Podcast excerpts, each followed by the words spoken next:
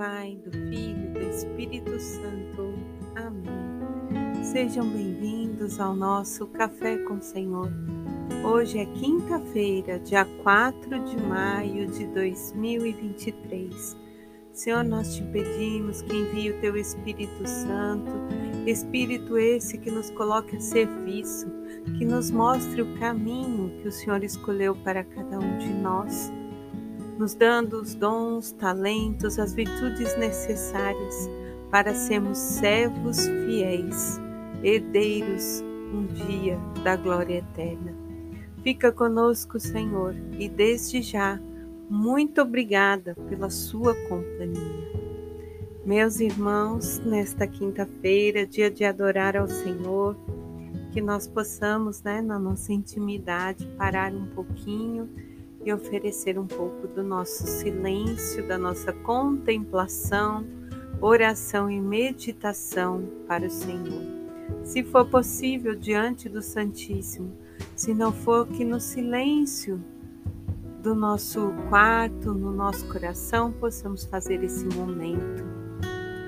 E nós continuamos, né, pela travessia de Atos dos Apóstolos, lá no capítulo 13 versículos do 13 ao 25, e nós temos a passagem onde Paulo prega na Antioquia da Pisídia, que é a atual Turquia.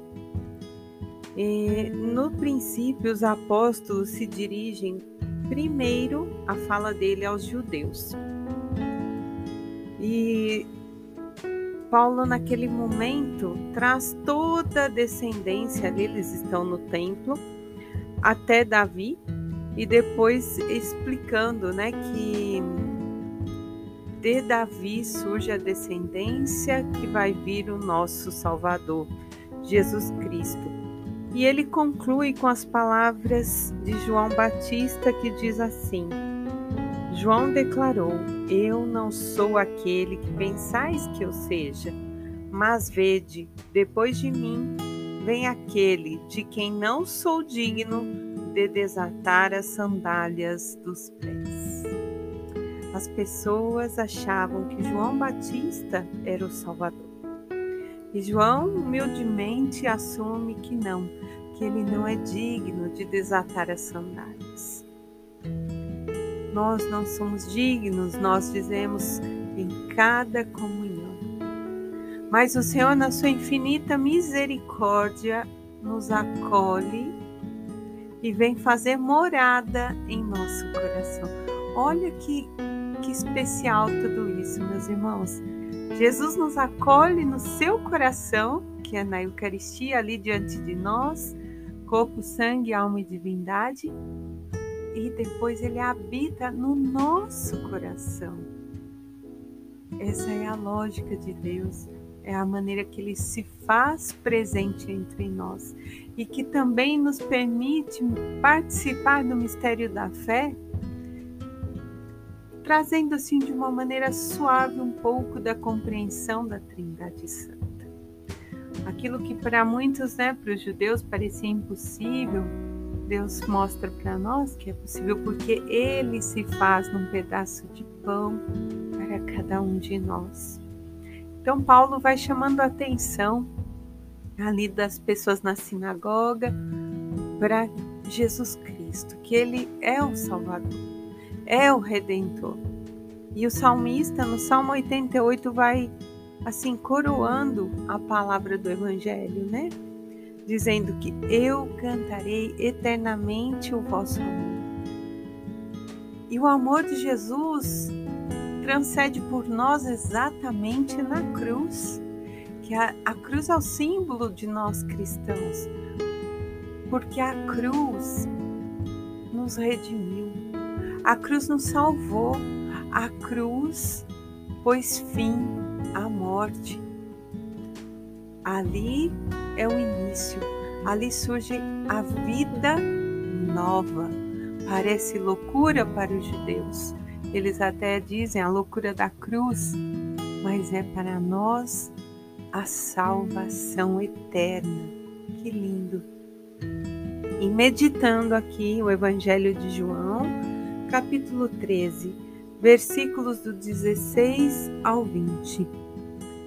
Jesus diz assim: Na verdade, eu vos digo, o empregado não é maior que seu patrão, nem o enviado maior que aquele que o envia. Sabendo disso, sois felizes se o praticais.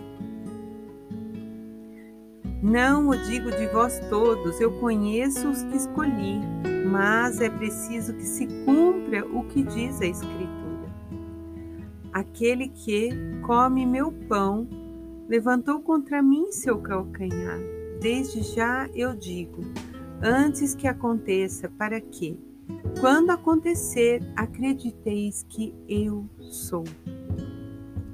Na verdade, eu digo: quem acolhe aquele que eu enviar, a mim me acolhe. E quem me acolhe, acolhe aquele que me enviou. Jesus é o pão da vida. E ele deixa claro que existe, né? Acima dele tem o Pai, o Pai se faz nele, ele se faz no Pai, mas que hoje ele nos envia e que aquele que nos acolhe também está acolhendo ele. Portanto, forma também, diante dessa, pensamos numa hierarquia, forma-se uma unidade da Trindade conosco. Olha o amor, como ele é grande, como diz o salmista. Cantarei eternamente o seu amor. O amor de Deus se derrama sobre cada um de nós. Meus irmãos, por menor que nossa fé seja, por mais genuína, se ela for pura, a nossa fé ela se resume para se assim explicar no servir. Ali no lava-pés, Jesus nos dá o exemplo do que, que ele quer de cada um. Ele se coloca diante dos seus discípulos, dos seus apóstolos, lavando os pés, servindo. Aquele gesto que Jesus faz é o mais humilde, porque era o gesto dos escravos. E ele inicia aqui falando: o empregado não é maior que o patrão mas naquele momento ele serve, é um gesto de humildade. E é esse o convite para que a nossa fé cresça, trabalhar a serviço da igreja, mas antes recordando a verdadeira essência desse serviço em comum. O que é a igreja? É a comunidade. É a atitude de servir nela com humildade assim como fez Jesus. Papa Francisco vai dizer assim: Deus não pertence a nenhum povo, no sentido de que Deus não é exclusivo meu, ele é Pai nosso. Jesus nos redimiu. Nós não temos posse sobre ele, tem sobre nós. Mas nós precisamos dar abertura.